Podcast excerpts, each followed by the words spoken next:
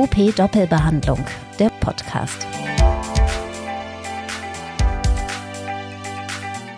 Wie reagierst du, wenn du bemerkst, dass jemand in deinem Team in letzter Zeit öfter krank ist oder weniger belastbar?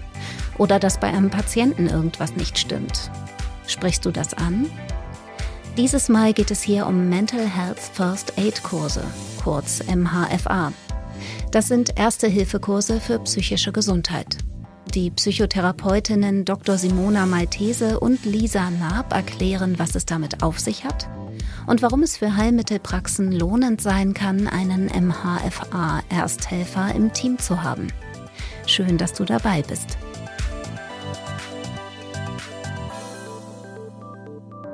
Sage ich Hallo zu dieser neuesten Ausgabe von UP Doppelbehandlung, dem Podcast von Unternehmen Praxis. Und heute wollen wir uns mit dem Thema MHFA beschäftigen. Das ist der psychologische Ersthelfer.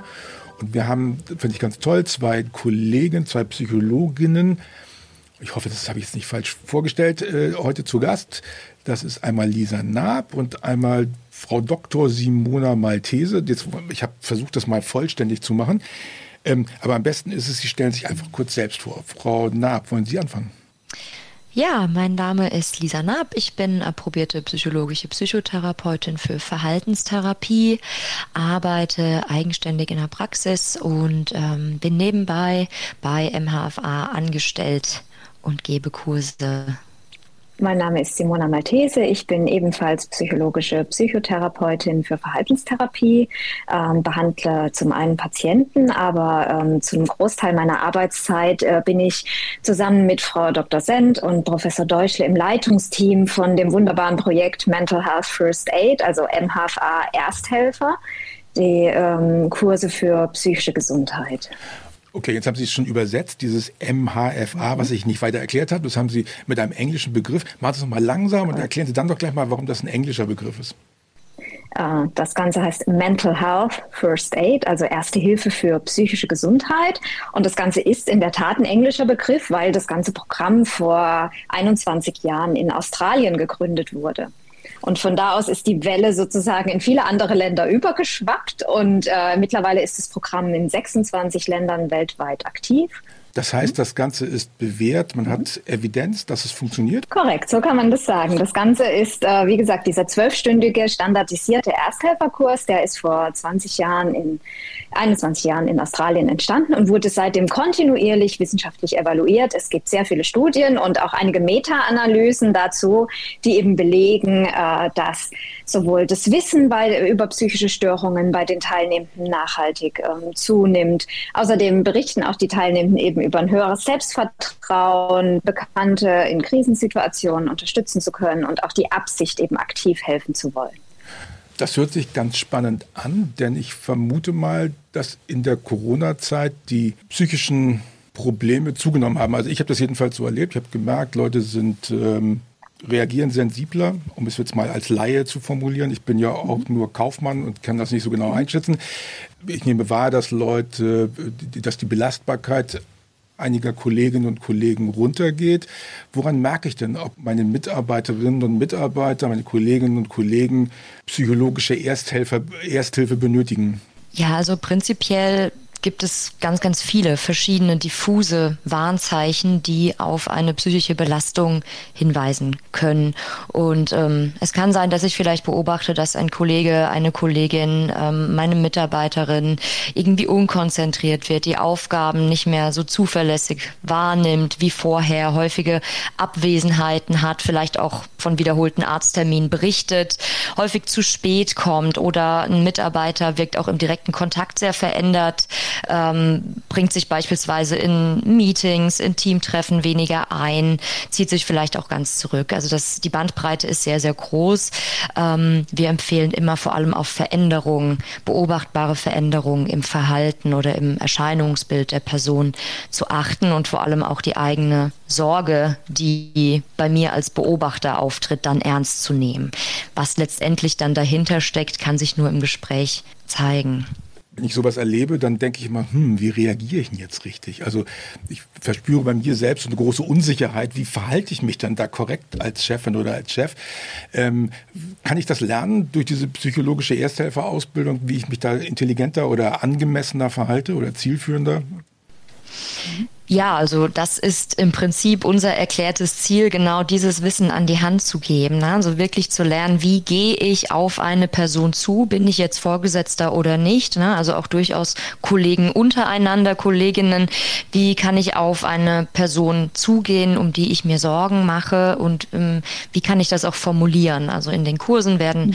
ähm, neben Basiswissen zu psychischen Störungen eben vor allem ganz konkrete Kommunikationstechniken eingeübt, die ähm, die Chance erhöhen sollen, dass ich auf eine Person zugehe, um die ich mir Sorgen mache. Gibt es einen Unterschied, ob ich als Chef oder als Kollege oder Kollegin äh, auf jemanden zugehe? Ich würde sagen, ähm, natürlich in der Hierarchie ähm, gibt es irgendwie einen Unterschied, ja, aber es kommt immer darauf an, wie nahestehend man der Person ist, ist überhaupt, ja, und welchen, ähm, welchen Bezug man zu dieser Person hat, ja. Also es gibt ja auch Führungskräfte, die einen sehr engen Bezug zu ihren Mitarbeitern haben und natürlich durchaus merken, okay, der Person, ähm, die hat sich verändert, der geht es schlechter, ja. Und dann ist es vielleicht einfacher, da das anzusprechen, als wenn ähm, jemand eine Führungskraft ist, die eher distanziert zu ihren Mitarbeitern ist und das vielleicht gar nicht richtig mitkriegt, ist aber als ihre Pflicht dann sieht, okay, ähm, ich habe ja einen Fürsorgeauftrag auch für meine Mitarbeiter, ich muss mich jetzt kümmern und das ansprechen. Das ist natürlich schon ein Unterschied. Aber auch da ähm, üben wir das Wording oder wie spreche ich die Dinge an ähm, im Kurs. Also das ist, ist ein erklärtes Ziel. Und wir beobachten ja schon, ähm, viele Menschen, die haben ja auch so, die, die kommen in den Kurs eben mit der Motivation, dass sie sagen, ich habe da eine totale Unsicherheit. Ich habe mit Menschen in meinem Umfeld zu tun, die psychische Gesundheitsprobleme haben, aber ich weiß ja gar nicht, was ich jetzt machen soll. Soll ich es ansprechen? Wecke ich dann schlafende Hunde? Sage ich was Falsches? Ja? Oder wenn ich es anspreche, ähm, was passiert denn dann? Ja, äh, also diese, diese Fragen stellen sich ja die meisten Menschen. Da ist ja eine große Unsicherheit in der Gesellschaft. Und genau das ist der Auftrag und das Ziel auch dieser Kurse, den Menschen so ein Gefühl der Sicherheit zu geben, ja, dass sie genau wissen, okay, so und so kann ich das ansprechen, so und so kann ich auf diese Person zugehen und sie möglichst in professionelle Hilfe vermitteln. Ja, also ich würde mich schon schwer tun, von psychischen Gesundheitsproblemen zu reden. Sie benennen das so explizit. Darf man das machen? Darf, darf ich sagen, boah, hast du ein psychisches Problem? Oder ja, ich würde mich das nicht trauen, glaube ich. Ne, man, man muss es ja nicht labeln, ja. Also man kann ja auf diese Person zugehen und eben sagen, ähm, du, mir ist das und das aufgefallen. Du bist so niedergeschlagen. Du ziehst dich immer mehr zurück. Ähm, früher sind wir zusammen Mittagspause machen gegangen und jetzt willst du immer alleine bleiben oder äh, gehst oft, ähm, gehst oft früher nach Hause, weil es dir nicht gut geht oder ja. Also es, es geht, geht darum, ähm, das, was man beobachtet hat, was einem in Sorge versetzt, anzusprechen. Und das ist das, wie der Kurs abläuft. Sie haben gesagt, der Kurs dauert zwölf Stunden?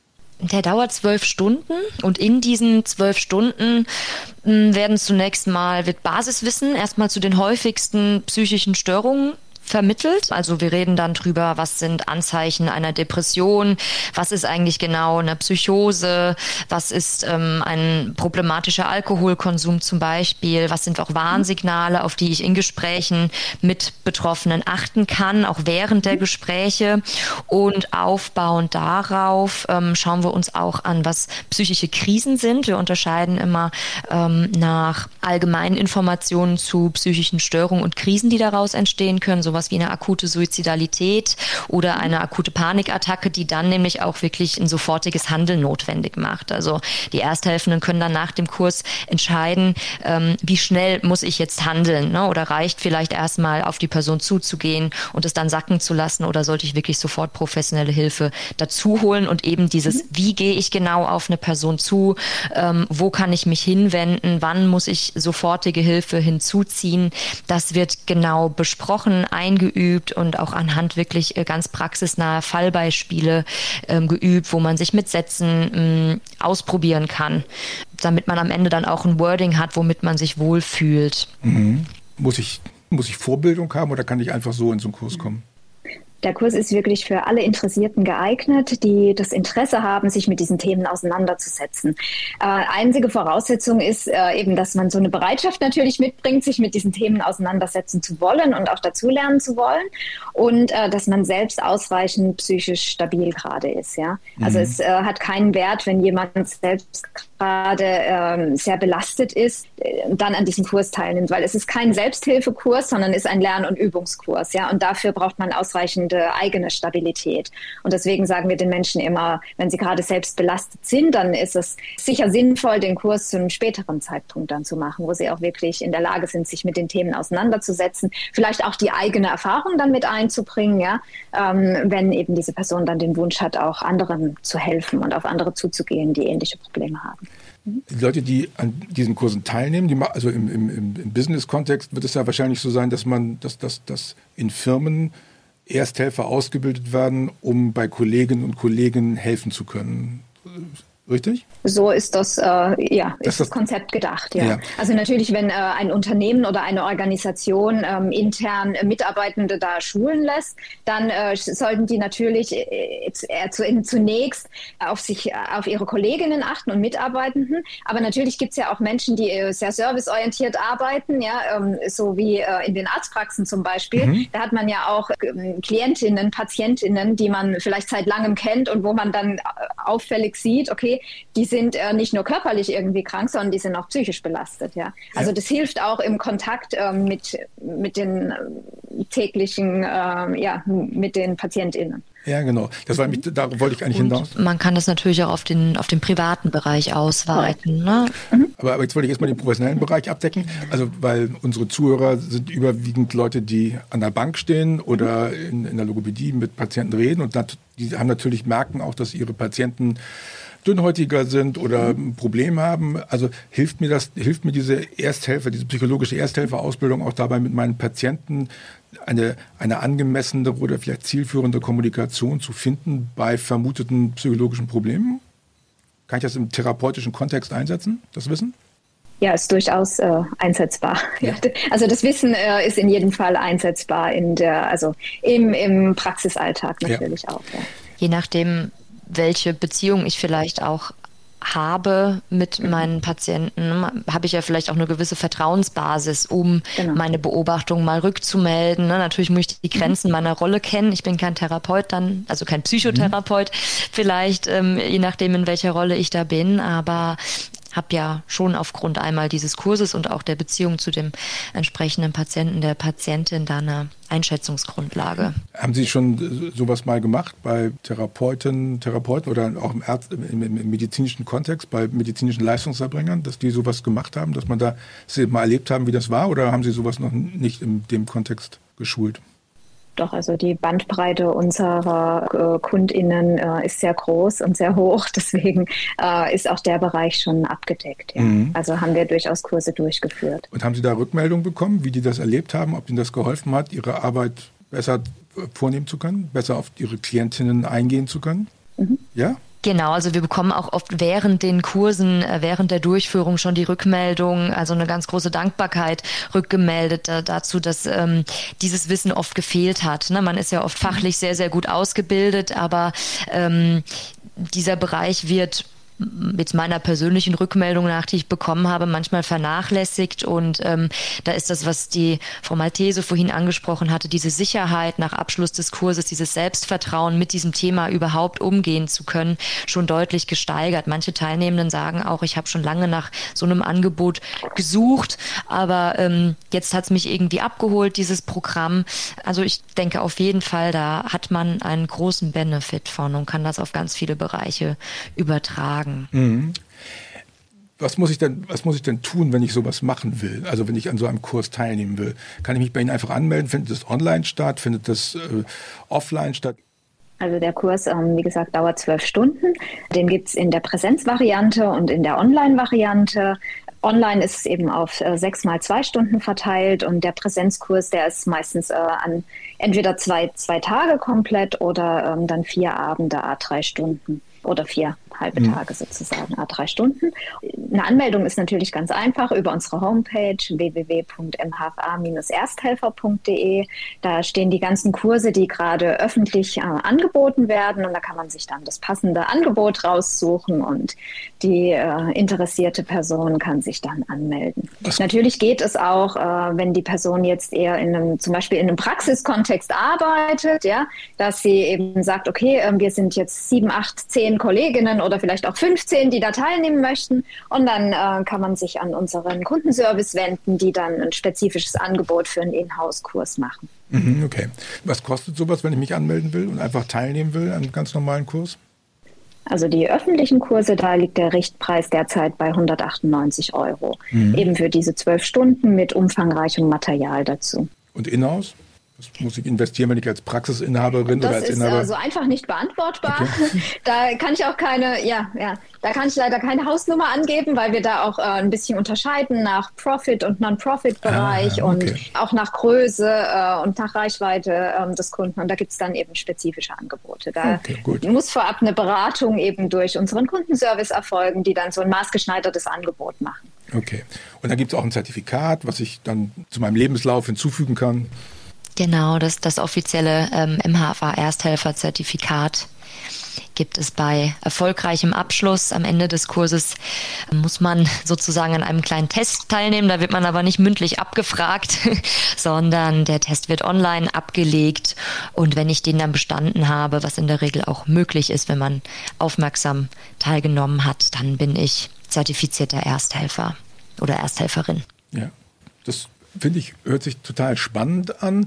Treffen Sie Ihre Teilnehmerinnen und Teilnehmer dann nochmal irgendwann später? Also kommen die mal wieder zum Refresher? Gibt es da Angebote, dass man sozusagen am Ball bleibt? Oder macht man den Kurs einmal, so wie ich meinen DRK Erste-Hilfe-Kurs äh, für Unfallgeschichten vor zehn Jahren gemacht habe und dann nie wieder was davon gehört habe? Wie läuft das bei Ihnen? Also wir entwickeln in der Tat gerade den Refresher-Kurs, weil auch hier der Sinn der Sache ist, dass man das eben nach drei Jahren oder nach vier Jahren wiederholt, ja, um das Zertifikat eben aufzufrischen. Nur uns gibt es ja erst seit 2020 in Deutschland, ja, deswegen haben wir noch ein bisschen Zeit, äh, den Refresher zu entwickeln. Und erstmal möglichst viele Leute sollen äh, deutschlandweit diesen Kurs belegen und dann kommt auch der Refresher. Wie kommt es, dass wir in Deutschland erst 2020 sowas anbieten, was es dann in anderen Ländern schon 20 Jahre vorher gab?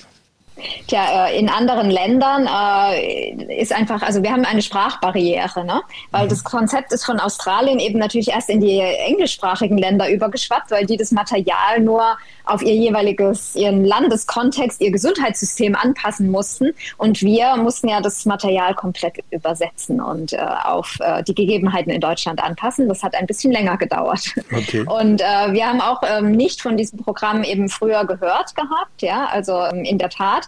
Aber das hat ja auch was damit zu tun, dass auch das Thema der psychischen Gesundheit in Deutschland noch nicht so lange an der Öffentlichkeit ist, ja, und immer noch natürlich sehr stark mit Vorurteilen behaftet ist. Und da wollen wir mit MHFA Ersthelfer ja auch dagegen wirken, ja, indem möglichst viele Menschen korrektes Wissen haben und auch äh, ja über diese lernen, über diese Themen zu sprechen und auf andere zuzugehen, dass da auch sehr viel Vorurteile und Scham abgebaut das kann ich mir gut vorstellen. Wenn Sie 2020 gestartet sind, sind Sie ja sozusagen genau in die Corona-Zeit reingeraten, wo einerseits der Bedarf zugenommen hat und andererseits die Kontaktaufnahme zur Zielgruppe äh, schwieriger geworden ist. Haben Sie da trotzdem gemerkt, dass Sie Nachfrage hatten? Oder mhm. haben Sie erst recht oder wegen Corona gemerkt, dass Sie höhere Nachfrage ja. nach den Kursen hatten? Ja gut, den Vergleich haben wir natürlich nicht, ne? aber wir haben den Kurs entwickelt und wollten eigentlich im Frühjahr 2020 an die Öffentlichkeit gehen, mhm. konnten das dann natürlich nicht und mussten ein bisschen verschieben, weil wir damals äh, nur den Präsenzkurs hatten. Also ursprünglich das Programm ist nur präsenzbasiert, ja. Und jetzt erst durch durch die äh, Covid-Pandemie ähm, wurde dieser Online-Kurs eben, also sowohl in Australien als auch in den anderen Ländern entwickelt und wir haben natürlich dann auch erstmal damit angefangen, einen Online-Kurs zu entwickeln und sind dann im Herbst 2020 nicht an die Öffentlichkeit gegangen und hatten natürlich von Anfang an ähm, rege Nachfrage nach diesen Kursen. Ja. Mm, okay, ist ja, ist ja cool. Ja. Und inzwischen ähm, haben wir schon über 10.000 Ersthelfende geschult. 10.000? Das äh, können wir noch so dazu sagen. Respekt. Ja, mehr als 10.000, ja. Cool, das ist gut. Dann hoffen wir mal, dass, dass jetzt viele sich angesprochen fühlen. Und auch gerade die Online-Kurse Gerade die Online-Kurse? Ja, gerade die Online-Kurse werden weiterhin sehr, sehr stark gebucht, ne? Mhm. weil die, glaube ich, oft auch organisatorisch gut umzusetzen sind. Da sind die einzelnen Kursteile ja auch etwas kürzer, ähm, sodass man auch von unterschiedlichen Firmenstandorten ähm, teilnehmen kann. Also das, das nehme ich auch wahr, dass die Leute auch eher bereit sind, über Video zu kommunizieren. Das war 2019 noch nicht so stark ausgeprägt. Ne? Das haben wir ja alle erlebt, so die, die Entwicklung, dass wir auch mit Videogeschichten äh, klarkommen. Gibt es so Aha-Momente, die man in der Ausbildung hat? Haben Sie Szenen, die jetzt so jeder jede von Ihnen äh, so, so eine Lieblingsszene aus einem Kurs, die Sie mitgenommen haben, wo Sie ein Aha-Erlebnis hatten, wo Sie gemerkt haben, hey, da haben wir jemanden dazu gekriegt, wirklich etwas anders wahrzunehmen? Oft, ja. Also ähm, gerade wenn wir über so verbreitete Mythen, zum Beispiel zu Suizidalität oder Psychosen sprechen, wo es einfach unglaublich viele Fehlannahmen gibt, ähm, beispielsweise die Überzeugung, die immer noch in vielen ähm, verankert ist, dass ich jemanden mit der Frage danach, ob er oder sie Suizidgedanken hat, erst auf die Idee bringen könnte, Suizid zu begehen. Damit räumen wir auf im Rahmen der Kurse und äh, ich erlebe da oft in den Kursen große Ver Verwunderung. Ja? Und das sind so Momente, wo man sich als Instruktor, so nennen wir die Menschen, die die Kurse durchführen, ähm, als Instruktorin sehr, sehr freuen, weil wir dann genau unser Ziel erreichen, ne? nämlich eben mit diesen Fehlannahmen aufzuräumen und dafür Verständnis stattdessen zu erzeugen. Das ist ein spannendes Beispiel. Hätte ich, hätte ich auch gedacht. Also ich hätte auch gedacht, überlegt, ob ich das wohl darf. Also Sie sagen, kein Problem. Man kann auch jemanden fragen, ob er schon mal über Suizid nachgedacht hat, das triggert nicht an, sondern das hilft ihm eher, sich mir zu öffnen. Genau. Korrekt, ne? ja. Das, diese Frage bietet eben Raum ähm, für den Menschen auch, sich dann hm. ja, darüber auszutauschen und schafft Entlastung in jedem Fall. Okay, und Ihr, Ihr Lieblingsmoment, Frau Maltese? Manchmal, wenn Sie äh, in Kurs Teil 2 dann kommen und sagen, ah, letzte Woche, da habe ich das Wissen aus dem Kurs gebraucht, ja, ich habe jemanden angesprochen und äh, der Mensch ist dann zu seinem Hausarzt gegangen und hat mit ihm darüber gesprochen, ja. Solche Momente, die passieren ähm, während äh, der Kurse immer und immer wieder und das ist richtig schön so. Und man so merkt, okay, die Menschen, die haben wirklich so dieses Selbstvertrauen jetzt, okay, ich kann Hilfe leisten, ja, ich kann da was tun. Cool, das heißt, man kann das, das schnell umsetzen, ne? Ja, und das ist auch einfach so wichtig, denn wir sehen ja in der täglichen Praxis, dass genau das oft nicht passiert. Ne? Also dass die Menschen, die Betroffenen nicht ansprechen und dann ähm, kommen irgendwann Patienten zu uns in die Praxis, die seit Jahren, Monaten unter Symptomen leiden, wo man viel früher was hätte tun können, ne, die mhm. auch selbst oft nicht erkannt haben, dass sie an einem psychischen Gesundheitsproblem leiden oder dass sich da vielleicht gerade eins entwickelt, ähm, weil auch sie selbst gar nicht das Wissen haben über Symptome und Warnsignale. Glaube ich sofort. Also wäre ich der Erste, der sagt, ja, ich habe keine Ahnung.